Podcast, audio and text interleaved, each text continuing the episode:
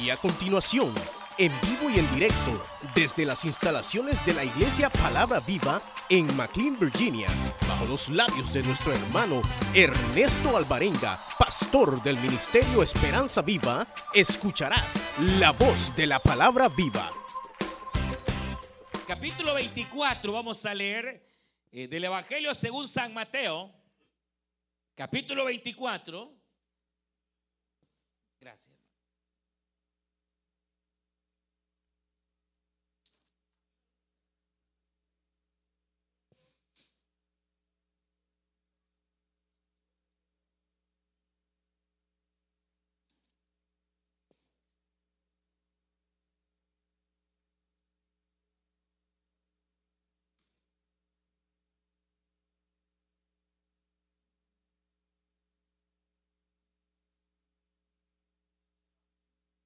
Y vamos a leer eh, eh, un versículo, versículo 32.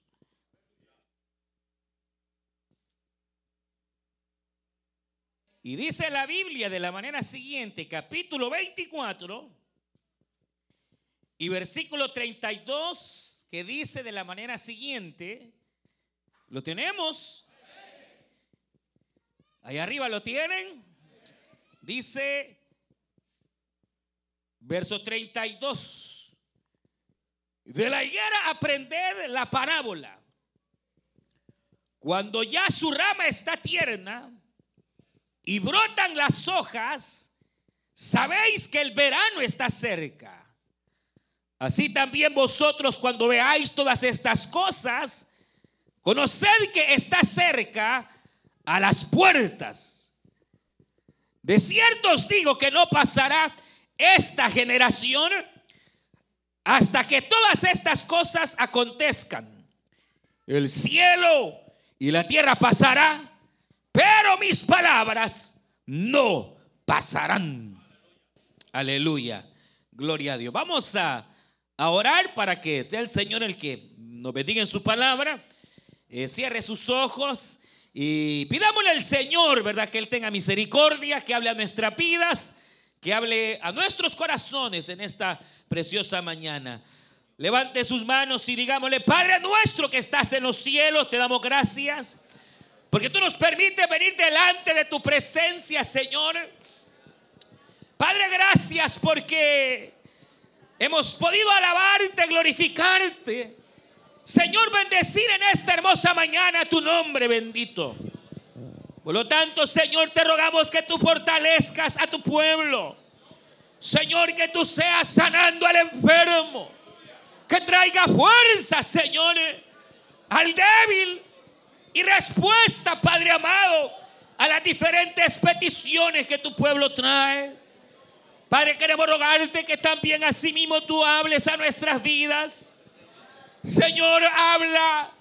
Padre, que tu pueblo oye Envía, Señor, tu buena palabra por las gracias y misericordias, Señor, de tu evangelio y de tu Espíritu Santo. En el nombre de Jesús de Nazaret, da, Señor, palabra para que pueda despertar nuestras conciencias, Señor. Pueda limpiar nuestras vidas con tu palabra. En el nombre de Jesús de Nazaret. Y a ti damos honor, Espíritu Divino y a ti la gloria. Amén, Señor Jesús. Y amén. Aleluya. Gloria a Dios. Pueden tomar su asiento.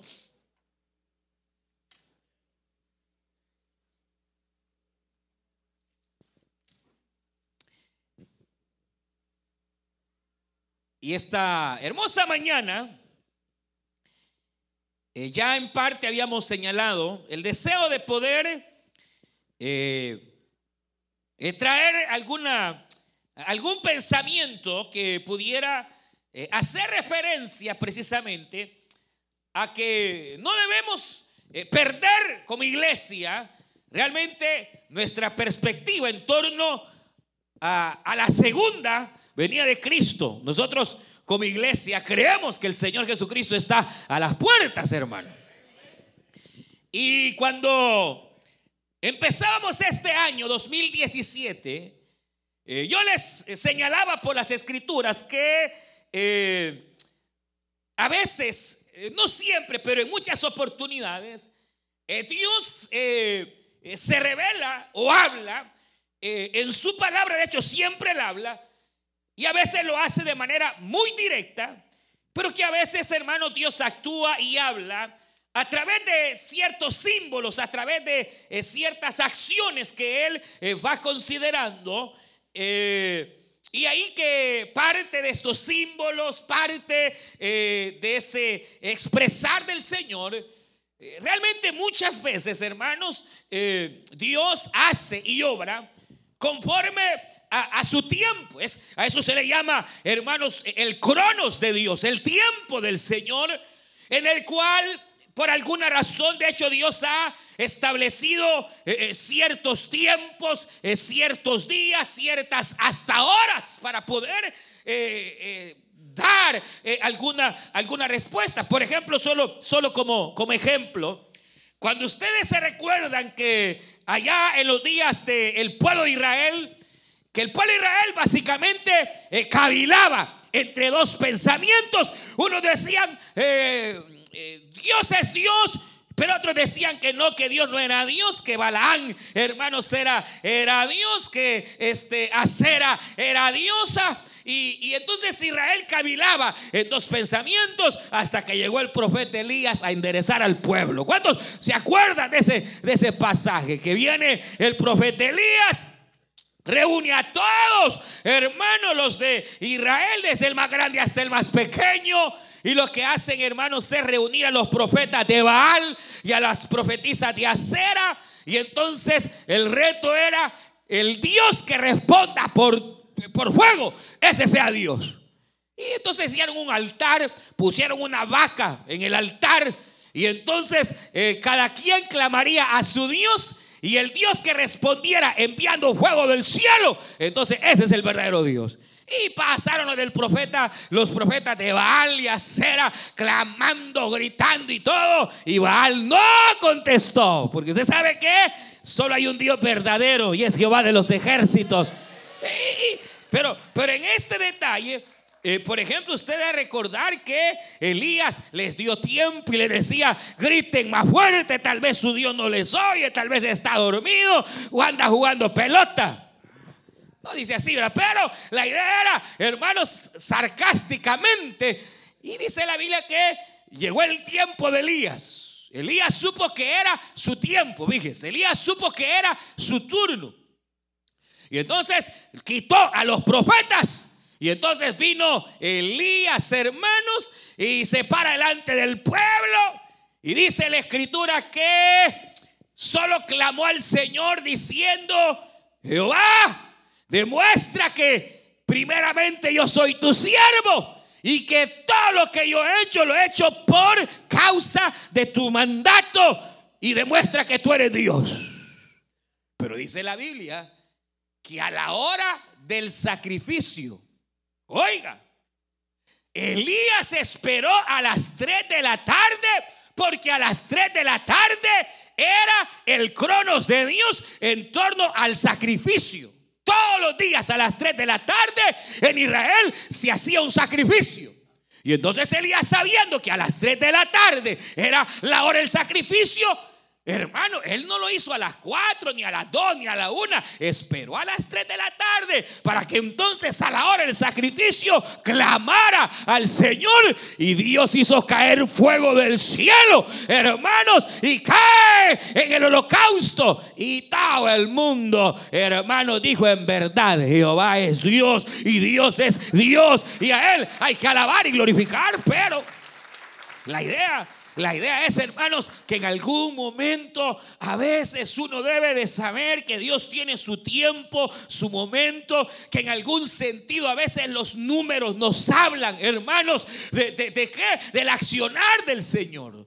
Quizás, hermanos, de hecho, no quiero solo señalar esto, pero los judíos, por ejemplo, ellos tienen una cuestión que le llaman la cabala judía, que es eh, el pretender buscar el accionar de Dios a través de los números. Pero porque a veces, no siempre, pero a veces a través de los números, a través de aspectos así, Dios en algún sentido da, da, ve acá, da algunos, algunas luces. No, no, no, no, no, no, no siempre, ¿verdad? O sea, no es que Dios le va a contestar a usted siempre a las 3 de la tarde, Él puede contestar en cualquier momento. Amén. En cualquier momento Dios le puede contestar. Pero hay ciertas circunstancias en las cuales parecería, hermanos, que eh, eh, el número implica alguna acción. Y es lo que les decía yo, que en la Biblia el 17, eh, el hecho que hayamos entrado al año 17, uno va a la escritura y uno encuentra, hermanos, que el 17 tiene que ver con juicio. El 17 tiene que ver con gobierno. Con gobierno. El 17 implica, hermanos, gobierno tiene alguna relación con el gobierno, pero, pero más que con gobierno, tiene una implicación con, con gobiernos que, ah, por ejemplo, le decía yo la vez pasada, varios de los reyes de Israel comenzaron a gobernar bajo el 17. Por lo menos cuatro. Y hermano, y, los reyes que gobernaron y empezó, uno gobernó 17 años, otro empezó a gobernar exactamente en el año 17, pero todos esos reinados fueron un caos. Váyase a la Biblia, busque concordancia 17, relaciónelo con los reyes de Israel y se va a dar cuenta que todos los reyes que reinaron bajo el término 17 fueron gobiernos hermanos o reinados que confundieron, que trajeron el caos. Y entonces eh, es más, uno de los, uno de las, de las quizás más, eh, yo diría, eh, apoyos escriturales a esto, es precisamente la bestia del capítulo 13 de Apocalipsis. Usted sabe que la bestia, el gobierno mundial que viene y que gobernará las naciones. Dice la Biblia que era una bestia de siete cabezas de, siete, de siete cabezas. Es decir, las cabezas representan imperios, gobiernos. Siete cabezas y en la séptima cabeza, la cual había sido herida de muerte, pero resucita, que representa al imperio romano antiguo, pero que volvería a la vida, dice que estaría asentado con diez naciones. Es decir, diez naciones estarían eh, asentadas sobre la séptima cabeza. Esa es la bestia que va a venir a gobernar el mundo final. Y no es un monstruo, no es un animal, son gobiernos, son imperios, son eh, líderes, presidentes, políticos que se ven como bestias. Que lo sean a saber. Pero, pero la Biblia así lo revela. Y a lo mejor lo son, hermano. Porque la mayoría de ellos nunca han velado por la gente. La mayoría de gobiernos e imperios nunca han velado realmente por la gente, por la justicia. Al contrario, han acaparado, se han adueñado. Esos emperadores han muerto siendo los más ricos de toda la tierra, a expensas de los más pobres. Pero cada uno de ellos un día será juzgado delante de aquel que quita y pone los reyes y a él se le dará cuentas. Pero, pero, la cuestión es que, hermanos, si usted suma 10 cabezas, 10 montes, si usted lo quiere ver así, capítulo 17, capítulo 13, Apocalipsis, o 7, más bien, 7 cabezas, o 7 montes, más 10 naciones, 17. Yo no soy muy bueno para las matemáticas, pero sé que 10 más 7 son 17. Pero ¿qué implica? Obviamente el hecho, hermanos, de que e, en algún sentido este número 17 tiene relación con gobiernos, tiene relación, hermanos, con... Y eso se lo dije el primer de enero de este 2017. Y usted sabe, hermanos, que ha subido la presidencia el presidente de esta nación en el año 17. Usted no puede negar eh, el caos que se ha generado, ya sea para bien para algunos, mal para otros. En eso no nos metemos. Cada quien ve las cosas como quiere. Pero realmente no podemos negar que la perspectiva general es la de un caos. La gente no sabe qué hacer. La gente, hermano, las naciones están viendo qué es lo que está ocurriendo. Hermanos, hay incertidumbres, eh, marchas, unos a favor, otros en contra. Eh, hermano, es una situación y tan solo van dos meses. Se puede, se puede imaginar. Pero es que, es que, es que, mire hermano, por eso dice la Biblia, el que quiera tener entendimiento, el que quiera leer eh, eh, y comprender, aquí está la respuesta, aquí está la respuesta. El cielo pasará y la tierra, pero las palabras del Señor no pasarán.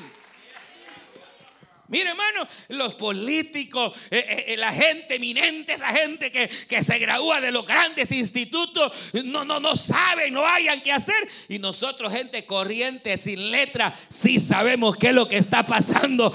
Porque tenemos la sabiduría, no la que da la universidad, sino la sabiduría que viene del cielo. Que Él es sabiduría espiritual y no la carnal. Pero lo que lo quiero llevar, obviamente que en medio de todas esas situaciones, en medio de todo este caos, sea bueno, sea malo, han empezado a surgir ciertas cuestiones que nos recuerdan, hermanos, el hecho de que obviamente Dios es el que permite, Él es el que pone, Él es el que quita. Obviamente el presidente está ahí porque Dios así lo ha querido. Hermanos, no podemos negar esa realidad porque Dios es el que pone y Dios es el que quita. Ahora la pregunta será, ¿para qué? Eso ya, ya es plan de Dios plan de Dios. Pero, hermano, dentro de todo esto, hay varios detalles que en estos días se están dando que, hermano, nos deben llevar a la reflexión de que de verdad la palabra se está cumpliendo y que de verdad la venida del Señor está bien cerca. Cerca. Vaya, en torno a esto, una de las más grandes profecías de las cuales se nos habló hace más de dos mil años en torno a la segunda venida de Cristo o su arrebatamiento más para nosotros, es que precisamente, hermanos, la higuera florecería. Y es lo que aquí dice el pasaje. Cuando veáis que la higuera comience a reverdecer, debes de saber que el verano está cerca y que todas estas cosas, ¿cuáles son todas estas cosas? Todo lo que el Señor ha venido hablando en torno a su venida, entonces estará cerca. Ahora, ¿qué es esto de la higuera reverdecer? Mire, la higuera en la Biblia, en, casi siempre, casi siempre, es un símbolo de la nación de Israel. Israel es la higuera. Por eso es que se ha dicho proféticamente que Israel es el reloj de Dios. Porque a medida la higuera vaya floreciendo, es que la hora está contando y la hora va llegando para el retorno de Cristo. Cuando el reloj se vaya acercando. ¿Cómo sé que el reloj se está acercando? Israel. ¿Quiere usted saber qué tan cerca está Cristo por venir? Vea Israel. Israel es el reloj profético de Dios. Cristo lo dijo, cuando veáis que la higuera comience a reverdecer, entonces sepan que ya la venida de Cristo o mi venida está cada vez más cerca. Pero ¿qué implica el hecho de reverdecer? Porque usted sabe que viene, viene el invierno y el invierno seca literalmente la mayoría de los árboles. ¿Cómo están los árboles ahorita? Bueno, ahorita no tanto porque el invierno fue loco. Sí, porque el clima ha cambiado. Hay un pleito ahí tremendo con el cambio de clima. El clima, el clima es un caos hay, una crisis ecológica, hay una crisis climática. Que según algunos, como el presidente, dice que no existe, que no es así, pero sí existe. ¿Quiénes son los que dicen que no? Los que tienen billete. Porque la crisis se debe a todo el auge de sacar petróleo por todos lados, hermano. Y entonces los que tienen billete dicen que el cambio climático es mentira para engañar y decir que no pasa nada. Pero porque ellos lo que quieren es seguir explotando la tierra, sacando petróleo por el billete. Pero, pero que el clima está loco. Dígame si no está loco, pues. Si ahorita ya parece verano, mañana va a estar como a 60, va a llegar a 70 esta semana. En marzo, ¿cuándo, hermano? Pero el clima, el clima está loco. Pero ese es señal de que el Señor está a las puertas. Diga, gloria a Dios. Porque Cristo está a las puertas, hermano. Ahora, ahora, eh, obviamente, ¿qué es lo que, qué es lo que ocurre? Que viene el invierno, las plantas se secan. Y entonces viene el verano y vuelve a reverdecer. Pues entonces uno dice, bueno, pero ¿por qué Israel es la higuera? ¿Acaso la higuera se secó? ¿Qué dicen ustedes? ¿Será que Israel se secó? ¿La higuera se secó? Sí, se secó. En el año 70, cuando el emperador Tito el Grande ingresa a Jerusalén y la destruye por completo. Destruyó el gran templo, destruyó totalmente los muros, solo una parte quedó. Destruyó Jerusalén, hermano, destruye Israel y desde el año 70 de nuestra era, los judíos tuvieron que salir de Israel. A eso se le llama la diáspora. En donde todos los judíos tuvieron que salir huyendo hacia Europa, hacia Asia, América, donde fuera que hubiera. Hermanos, todos salieron huyendo, huyendo, huyendo, huyendo, huyendo, huyendo, huyendo. Y entonces la nación de Israel dejó de ser nación. Como que si usted saca del mapa el país donde dice Israel, ¡pum!, lo tiene que sacar. Porque Israel literalmente como nación dejó de existir. Los judíos tuvieron que vivir por siglos, hermanos, errantes. Y ahí es donde otras naciones árabes llegaron a, poseer Israel. Otros se iban, otros llegaban. Eh, la iglesia católica, por ejemplo, eh, empezó a querer apoderarse de, lo que se conoce como la Tierra Santa, que es ese pedazo de, Nazaret, de Jerusalén, donde el Señor anduvo. Eh, y ahí empezó un pleito. Después vienen los, los islámicos que, que se levantan allá por el año 500, hermanos, después de Cristo con Mahoma y empiezan, hermanos, a querer eh, hacer guerra. Y hasta entonces haya sido un conflicto. Conflicto, conflicto. Ahora, a partir de 1900, comienza entre los judíos un sentimiento sionista. Un deseo sionista que era sencillamente volver a su patria y volver a restaurar a Israel. Entonces, a partir de ahí, de 1900, un poquito antes de la Primera Guerra Mundial, muchos israelitas comenzaron a regresar a sus tierras, a regresar, a volver poco a poco, poco a poco. Para la Guerra Mundial Primera habían ya más o menos unos 80 mil hermanos judíos asentados, pretendiendo recuperar lo que es de ellos. ¿Y que es de ellos? Primero porque así lo dice el Señor en su palabra. Y porque la historia lo demuestra. Y entonces, ¿qué ocurre? Hermano, después de la Primera Guerra Mundial comienza a surgir eh, la Segunda Guerra Mundial, en la cual Hitler comienza la persecución contra muchos judíos y eso obliga a que muchos, aquellos que pudieron escapar, volvieran. De tal manera que para el final de la Segunda Guerra Mundial, Israel contaba más o menos con 800 mil israelitas judíos ya una vez más en Israel. Y entonces ahí ocurre el gran milagro, hermanos. Que el, 4 de mayo de 1948 las Naciones Unidas, todas eh, congregadas, declaran que esa parte del mundo, esa tierra del mundo, sí le pertenece a alguien. Y ellos declaran que le pertenece a Israel y que Israel tiene derecho de volver a ser nación. Y ahí se cumplió la palabra de Isaías cuando dijo, habráse visto cosa semejante que una nación nazca en tan solo un día.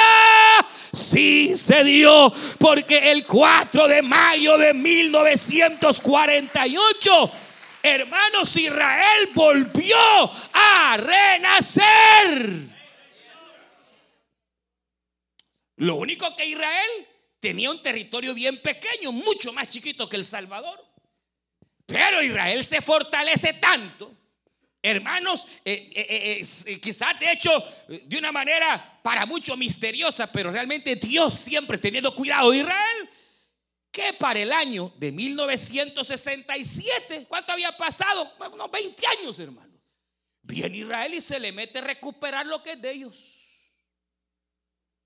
Y hacen la guerra de los seis días donde se metieron a territorio palestino, se metieron a territorio Egipto, recuperaron los altos hermanos de Golán, son unas montañas cerca de Genezaret, pero que le pertenecen a Siria. Eh, recuperaron el monte Sinaí, que era de Egipto, recuperan eh, la Palestina, hermanos, parte de Jordania, y todas las naciones árabes vienen contra Israel. Más de siete países, hermanos, en guerra.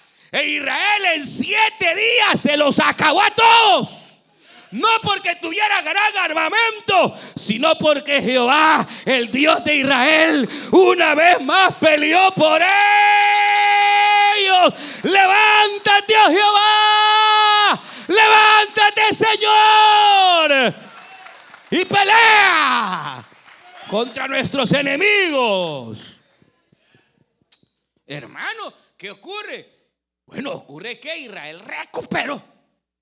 Y le gustara o no a las Naciones Unidas y al mundo entero, recuperó parte de su territorio y sobre todo recuperó Jerusalén. Porque la capital de Israel siempre ha sido Jerusalén.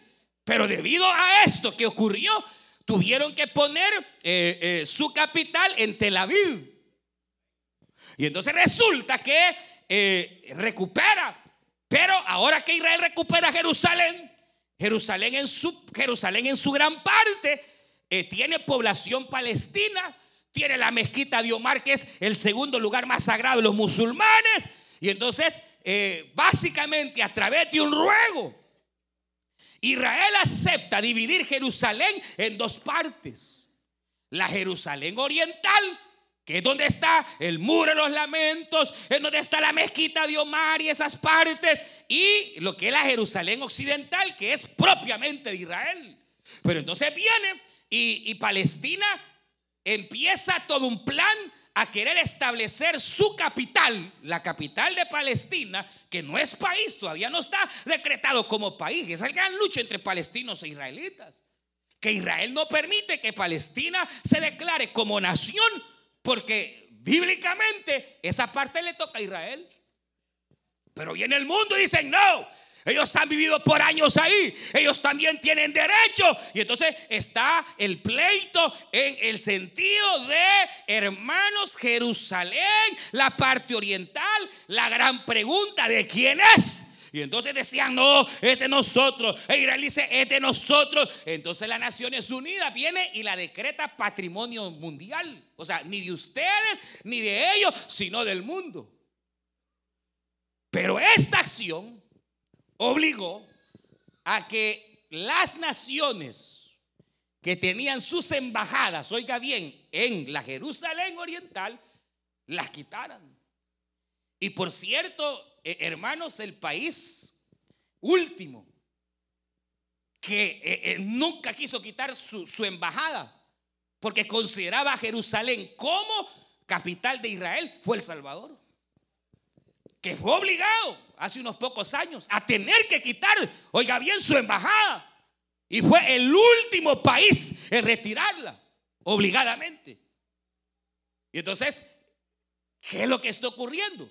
Hermano, el hecho que el señor presidente de esta nación diga que Estados Unidos va a poner su embajada en Jerusalén.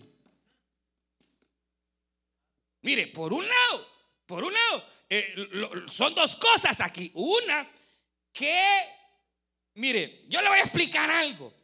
Lo que el señor presidente está haciendo, eh, sea para bien o para mal, él lo que quiere es hacer cumplir la ley, dice. ¿Por qué razón? Todos los decretos que él ha firmado ya son ley. Lo que pasa es que no los cumplen, no los ejecutan. El presidente Bush firmó en, 1900, eh, eh, el 2000, creo, no, Bill Clinton fue en el 96, firmó el decreto junto al Congreso de que Estados Unidos debería de trasladar su embajada a Jerusalén. Y la ley ya está. Al grado que Israel apartó un territorio bonito, grande, y se lo rentó a Estados Unidos por 100 años, al valor de 99 centavos el dólar por año. Se ha regalado, pues. El terreno ahí está. Desde 1996, la ley ya está.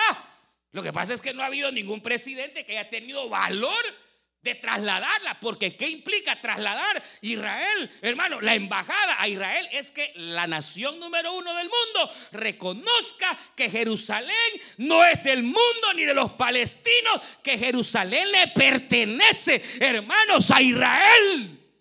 Ahora, que lo vaya a hacer o no, no sabemos, pero el hecho de ya dar el índice de que lo va a poner, hermano, yo le digo esto, lo último que falta para que Israel sea totalmente restablecida y reverdecida es que la embajada y las embajadas y el mundo consideren que la capital de Israel no es Tel Aviv, sino la ciudad de David, la ciudad de Sion, Jerusalén. Es decir, que solo falta, hermano, el decreto para que se establezca la embajada el hecho, si esta nación lo establece y empieza El Salvador, por ejemplo, o Costa Rica, que fueron las últimas naciones, decir, bueno, volvemos nuestra embajada a Israel, hermanos, están diciendo que básicamente Jerusalén es por derecho la capital de Israel. ¿Qué significa esto? Sería el punto final para decir que la higuera ya reverdeció. ¿Cómo la ve ayer? Es que el rey ya viene. Cristo está a las puertas, hermano. Está a las puertas. Que, hermano, que, si lo va a hacer o no lo va a hacer, a saber, el Señor, este presidente dice una cosa, después otra, pero, pero hermano, si lo llegara a hacer, ¿qué es lo que va a pasar? Primero, sería el punto final para implicar que Israel ya floreció que mundialmente se reconozca a Jerusalén como capital de Israel. Lo último. Ahora, eso lo que haría, hermano, es armar una contienda entre Palestina juntamente con todas las naciones árabes en contra de Estados Unidos. por eso es que usted oye que uno de los decretos del presidente ahorita ha sido que Estados Unidos, fíjese que es una locura, ¿verdad? Porque a otras naciones los están refrenando a que no hagan bombas nucleares. Pero hace unos días dijo el presidente este que Estados Unidos necesita restablecerse con armas nucleares. Y viene Rusia y dice lo mismo. Y viene Israel, tan chiquito Israel, hermano, es que Israel es increíble, es pequeño como El Salvador, hermano, pero el mundo le tiembla. Y Israel dice, bueno, dice Israel, y hace unos días, si Estados Unidos se quiere armar, si Rusia se quiere armar, nosotros, fíjese que Israel tiene 400, 400 bombas termonucleares que con un botón acaban todo el mundo. Y en mi opinión, en mi opinión personal, eso es lo que va a pasar. Cuando Apocalipsis habla que el fin del mundo será que todas las naciones van a venir contra Israel y que entonces Israel será atacada, todas las naciones y que vendrá fuego del cielo y los quemará todos. Para mí no es así de que el Señor va a mandar fuego. Puede ser que lo mande. Sencillamente Israel está tan capacitado nuclearmente. Y ellos ya dijeron que, que si viniera un ataque masivo, a ellos no les importa matarse ellos. Ya lo dijo Israel. Ellos tienen el poder de que con un solo botón acaban el mundo. Eso pues, pero Apocalipsis sí lo dice, hermano, que todas las naciones, sobre todo, hermano, eh, eh, eh, las naciones, oiga bien, y aquí está otra cuestión que usted, usted está viendo, ese relajo que hay entre Estados Unidos y Rusia, Rusia con Israel, hermano, mire, esto está tan, tan terrible. Yo le voy a explicar algo, Rusia, Rusia es el gobierno más corrupto e hipócrita Rusia, bíblicamente, hermanos, será un gobierno y lo es, hipócrita y corrupto. Porque Rusia en la Biblia es Og y Magog, capítulo 38 de Ezequiel, y que está en las profecías. Y habla de un, de un, de un gobierno que pretenderá echarle el brazo a Israel, lo va a adormecer Le va a decir yo te apoyo. Le va a decir yo estoy contigo. Y cuando Israel esté confiada en paz, Clau le pretenderá clavar el puñal a Israel. Entonces, ¿qué ocurre con Rusia? Hermano, Rusia, ahorita con el presidente Putin, hermano, él ha dicho que va, igual que Estados Unidos, a defender a Israel a toda costa. Es más, Putin visitó en el 2012 a Israel y fue al muro de los lamentos. Ahí leyó el Salmo 83, que es un salmo profético. Y al final, aquellos rabinos que lo acompañaban le dijeron, Señor Putin, lo que necesitamos es que usted nos ayude a poder edificar el tercer templo. Y Putin les contestó, para eso he venido.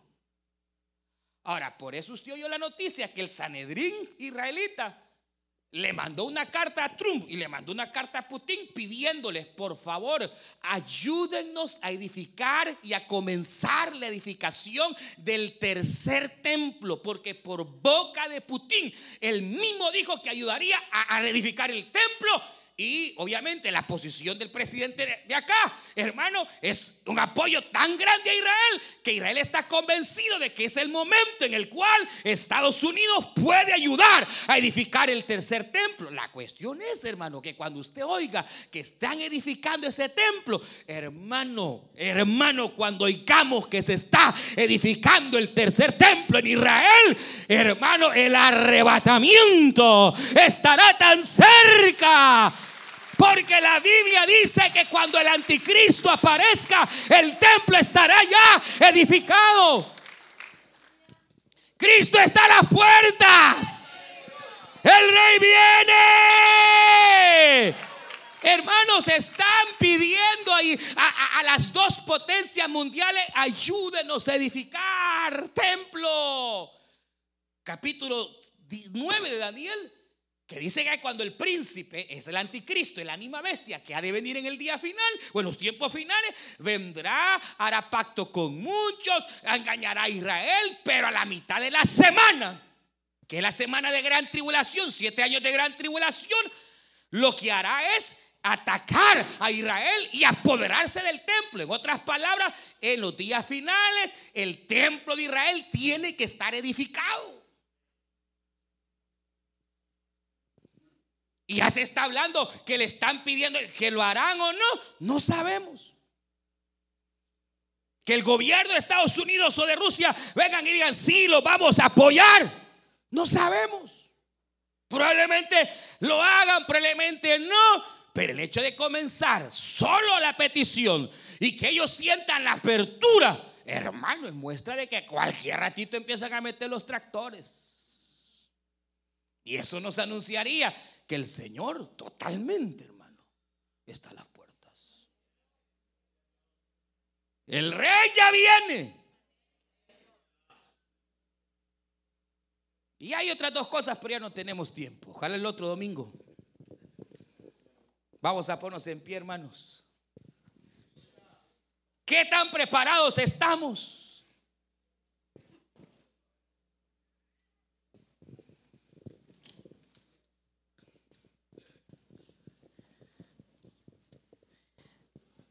Se oye, hermano, se oyen ya los tambores.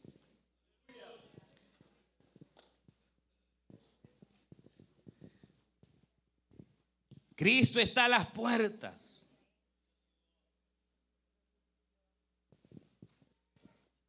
Nosotros tenemos una esperanza más gloriosa. Porque sabemos que cuando todas estas cosas comiencen a suceder, el Señor Jesucristo vendrá. Usted escuchó el mensaje restaurador de Jesucristo desde las instalaciones de la iglesia Palabra Viva en McLean, Virginia. Si este mensaje ha sido de bendición para su vida y necesita oración, contáctenos al teléfono 571-633-0469. 571-633-0469. Que Dios le bendiga.